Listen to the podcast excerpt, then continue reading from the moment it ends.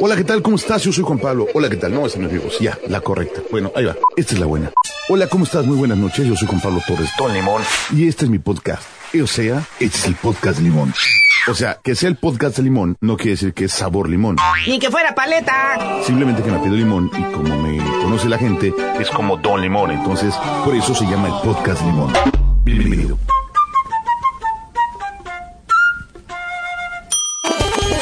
Señores, señores, niños y niñas, todos los seres vivos escuchan esta emisión, bienvenidos a un episodio más del podcast de Don Limón. Servidor y amigo Juan Pablo Torres de Don Limón, completamente en vivo. No está mal dicho eso, porque siempre digo eso, si no está bien dicho. En vivo, pues no estarán escuchándome simultáneamente. Más bien, en el momento que me escuchen, mañana tarde o noche, gracias por tomarse el tiempo de descargar este podcast. Último podcast del mes de marzo. ¡Wow! Se nos fue el primer trimestre del 2022. Parece que con buenas noticias porque se anuncia ya que no utilizaremos más el cubrebocas en espacios abiertos y quizás poco a poco ya para el verano podamos estar haciendo nuestras actividades sin cubrebocas. ¿Qué opinan? ¿Qué opinión tienen de esto? Bueno, pues compártanmela a través de redes sociales, arroba Don Limón, y díganme qué piensan ustedes. Yo siento que quizá nos estamos adelantando un poco, pero es mi muy humilde opinión. Quiero escuchar la de ustedes porque quizás eh, ya es tiempo. No sé. Híjoles, que este tema ha sido un dolor de cabeza para todos, ¿no? Desde hace dos años. ¿Quién tiene la razón? ¿Quién dice la verdad? ¿Quién dice mentiras? ¿Quién será la vieja el otro día? Día a día, racatán. No lo sé. Por el momento prepárense para un rato de sano esparcimiento, diversión, entretenimiento, música, charla, plática y por favor háganme llegar sus comentarios. El viernes pasado mi amigo Toño me dijo que no le gustó el episodio que hicimos, pero no me dijo por qué. Y eso es lo más importante, porque pues podemos tener buenos episodios, malos episodios, pero si no me dicen que no les gustó, no puedo tomar esa retroalimentación para quizás hacer alguna corrección y modificar, ampliar o hacer diferente contenido. Lo he dicho en múltiples ocasiones. No creo que los episodios sean del gusto de todos. Hay unos que nos gustan más, unos que nos gustan menos, sin lugar a duda. Pero seguimos dando nuestro mejor esfuerzo, nuestra, nuestra pasión, nuestra emoción para que ustedes disfruten cada uno de estos momentos con nosotros en el podcast de Don Limón. Y les agradezco muchísimo todos los que se han inscrito a través de Spotify, Deezer, iTunes, eh, Google Amazon, todas las plataformas en las que estamos. Gracias, gracias, gracias por estar ahí. Temporada de Spring Break aquí en el Caribe Mexicano. Va a estar interesante lo que vamos a platicar alrededor. Por el momento voy a comenzar así como lo escuchan ustedes, con la complacencia de un buen alumno de nombre Alan, un joven de Guerrero que tuvo el honor de ser su maestro en la Universidad Interamericana para el Desarrollo y ahora anda por allá con una queridísima, queridísima amiga en Aime Resorts en la parte de concierge digital y me da muchísimo gusto. Un chavo con mucha creatividad, con mucho push, que espero, espero seguir oyendo de él cosas buenas y positivas. Y me dijo, profe, así se refieren muchos de mis exalumnos todavía con mucho cariño, póngase algo de ABBA. Y con mucho gusto vamos a poner esta canción que si ustedes van a empezar a escuchar pensarán que es la de Madonna, pero no, Madonna le pidió a ABBA que le prestara el inicio de esta canción para ampliarlo y eh, agregarse una de sus rolas. La única condición que pusieron los muchachos de ABBA fue que estuvieran incluidos en los créditos como compositores de la música, cosa que se me hace bastante correcto. Esto es Give Me, Give Me, Give Me de ABBA, aquí en el podcast de Don Limón.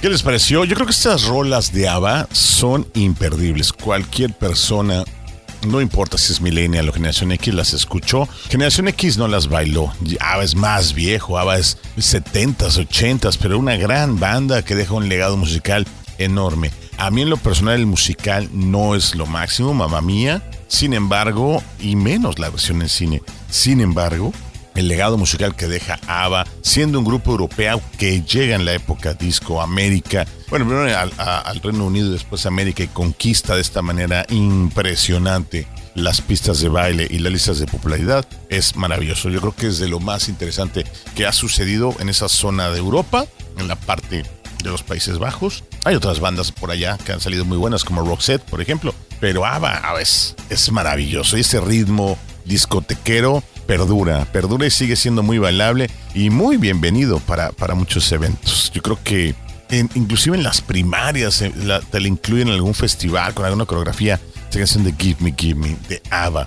Comencemos. Y bueno, ya estoy en la parte de los recuerdos. No, todavía no, eso va a ser más al rato. Eh, estaba yo bien preocupado. A ver, punto y aparte. A ver, pongan ahí el punto y aparte. Estaba bien preocupado porque pues todo este rollo, ya saben que no me gusta hablar de política, pero todo este rollo del aeropuerto y del tren Maya ha causado polémica y muchísimo a principios de este año. Ahora resulta que salió una campaña de en la que participan varios personajes conocidos, Eugenio Derbez, esta chaparrita que se me acaba de ir el nombre, y un sinfín de personajes cantantes y actores defendiendo la, la idea del tren Maya no es la mejor del mundo mundial. Obviamente surge una confrontación diciendo que fueron pagados, inclusive veía la portada de un periódico que los trae en su primera plana diciendo que esto lo financió el presidente, el, ex, el expresidente Felipe Calderón y otros personajes. Yo creo que es muy sencillo y yo lo publiqué en mis redes sociales y por ahí varias personas, varios conocidos me cuestionan y me dicen, no, no la compres toda, que son exageraciones. Yo estoy viendo los videos, no he podido ir en persona a ver la zona donde están haciendo la tala. Sí me tocó ver lo que empezaron a hacer en Playa del Carmen y lo voy a repetir, lo voy a hacer rápido y breve, no voy a extender mucho. Número uno, el proyecto no está bien desarrollado, un proyecto que no está planeado de principio a fin, no está bien organizado.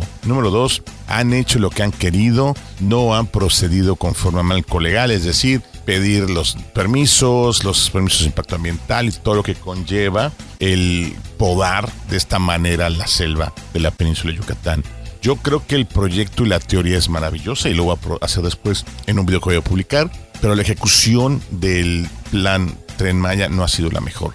Espero, espero, tengo fe que podamos unir nuestras voces, pedirle al gobierno federal, al gobierno estatal y al gobierno municipal, porque los tres tienen que ver en el entierro. Uno, que se haga bien el proyecto. La idea es maravillosa, pero que se haga bien, que se haga la planeación y que se ejecute de forma correcta. No es posible que andemos gastando el dinero de los mexicanos en experimentos o haciendo cosas sin tener todo el marco de lo que hay que hacer.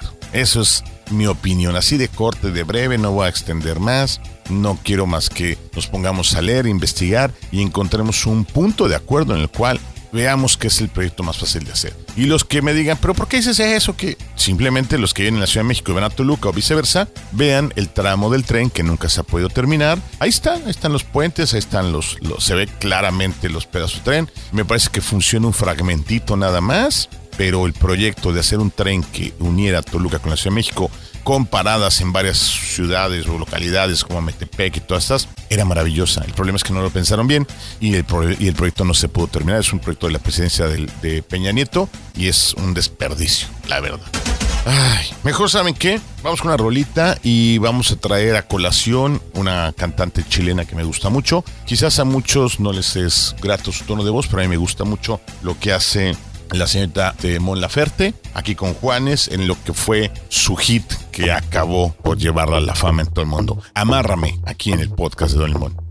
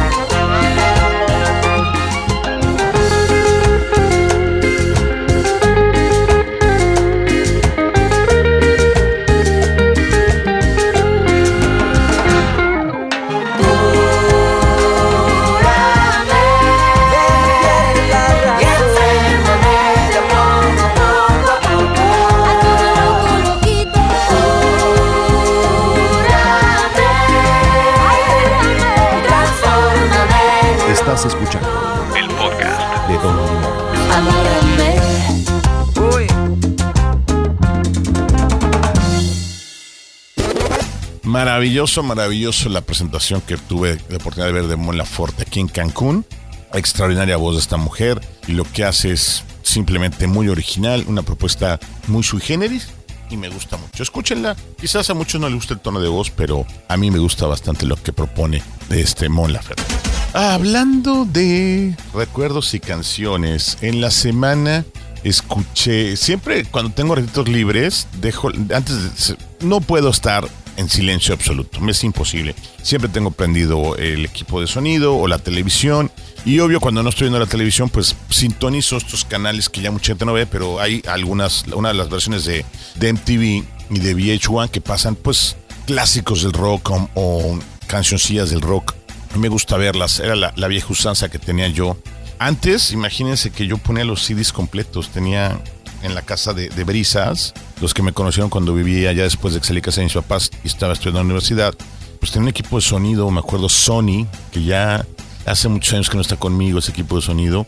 Lo- la verdad fue de mis primeros equipos de sonido que tuve de estos, no modulares, pero sí eran dos piezas grandes con sus bocinas y, acostum y, y- y su charola de 5 CDs, ¿se acuerdan? Tenía una charola de 5 CDs. Entonces yo ponía un CD completo de los que iba comprando, completito, de principio a fin. Le ponía play en el track 1 y me aventaba todo el disco de varios discos que me han gustado. Y así escuchaba todas las canciones y así de repente encontraba yo joyitas que antes se conocían como lados B y me gustaban muchísimo. Y todavía lo hago. Y lo que acostumbro también, les decía a veces, es, es esto. Poner el canal de videos para escuchar música nueva, arreglando el estudio nuevo. Y pues sintonizo estaciones de radio de Europa, Estados Unidos, de Reino Unido, pues para empezar a escuchar cosas nuevas, porque también sí hay un reclamo de gente que me pide, oye, este, pon música más nueva, siempre pones oldies. Le digo, ah, a la banda le gusta lo oldie, pero también podemos poner música bonita. Y me acordé al escuchar esta canción de YouTube de cómo fui, fue que la escuché en, en una versión. Y me voy a subir a la máquina del tiempo y me voy a ir a esta época de principio de la década de los noventas, cuando YouTube hace su película Roland Home. La película llegó a México primero a unas salas gigantescas de cine, esas que estaban en el centro. Me acuerdo que un amigo pasó por mí. Fuimos a estas salas, no me acuerdo qué cine, cine era, ahí en la parte de la zona centro de México. Estas salas para 300 personas gigantesca. Y la vimos con excelente calidad, pero el sonido era pésimo, pésimo, porque esta película venía con el famoso formato THX recién creado y, y era una maravilla.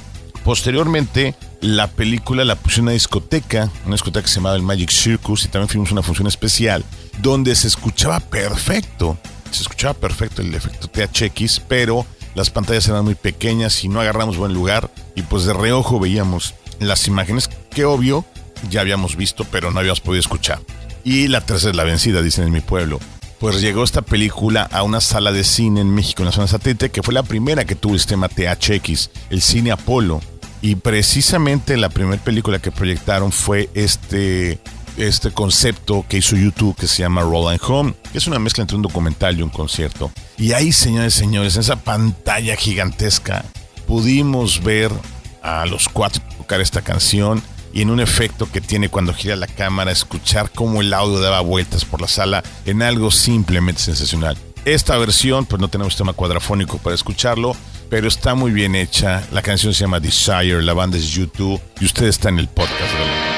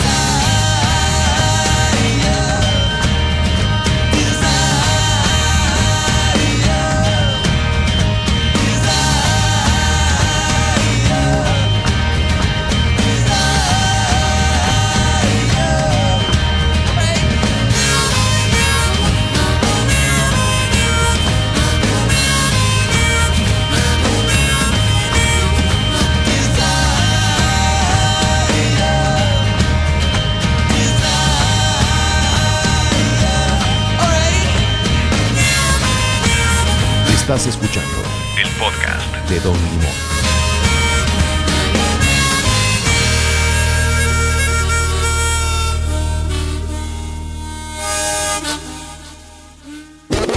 Wow, maravillosa, maravillosa esta canción de YouTube.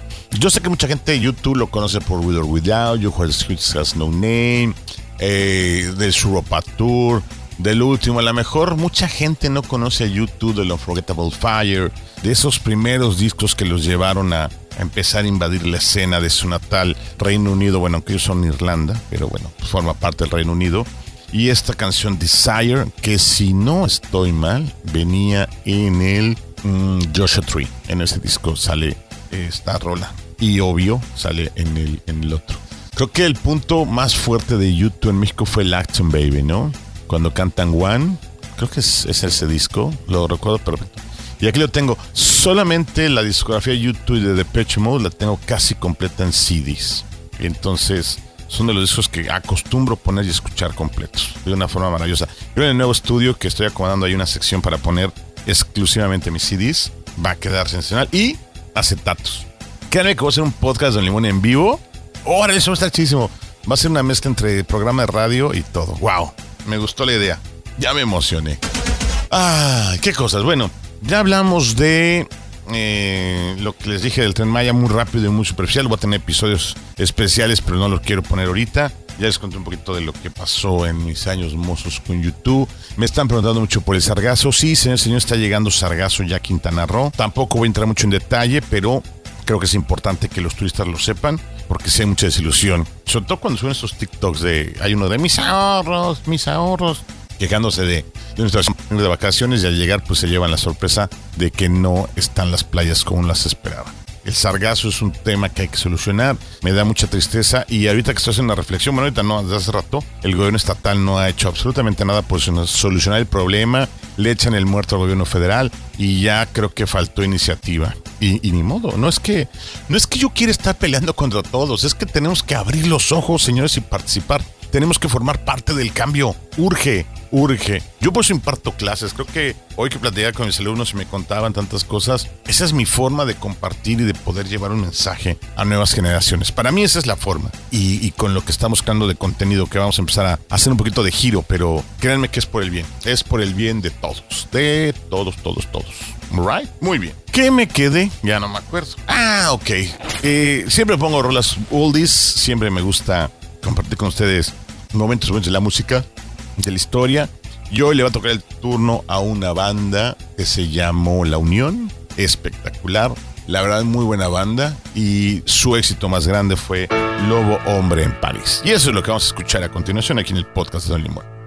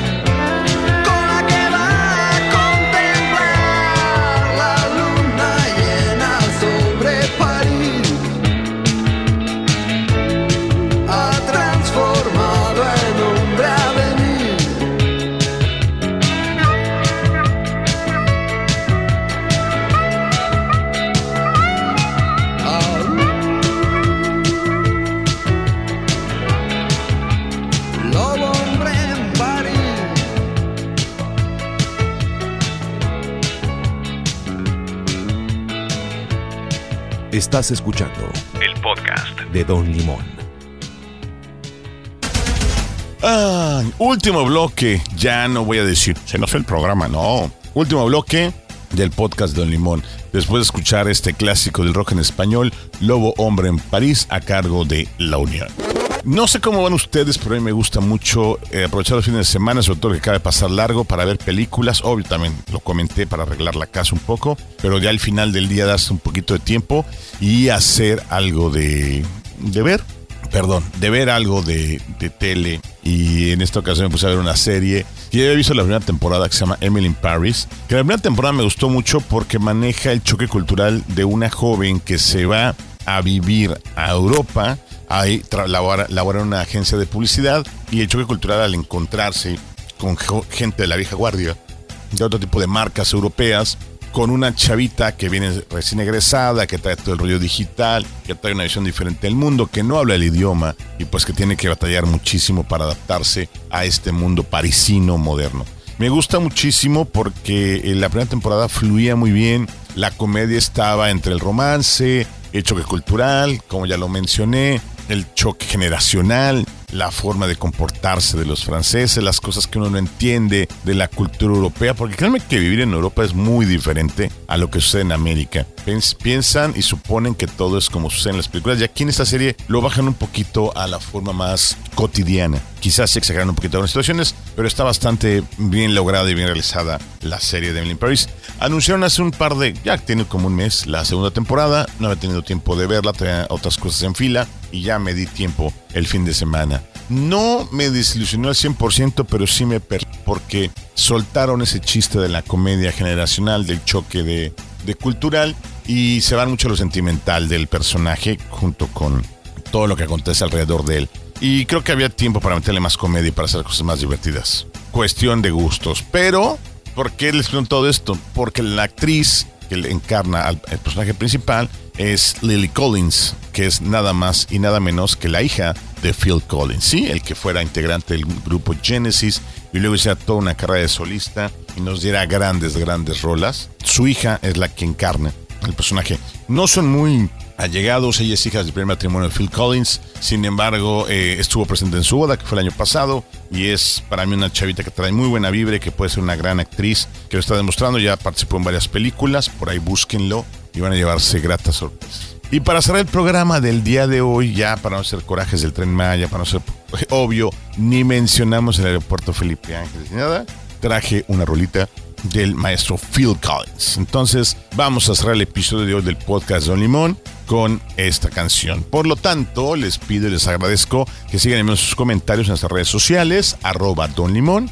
para que podamos estar en contacto con ustedes. Y por favor, arriesguense a escuchar la siguiente rolita. Esto es Phil Collins, Dance into the Night, en el podcast de Don Limón. Gracias por estar con nosotros una vez más. Nos escuchamos la próxima semana. Chido, banda, bye.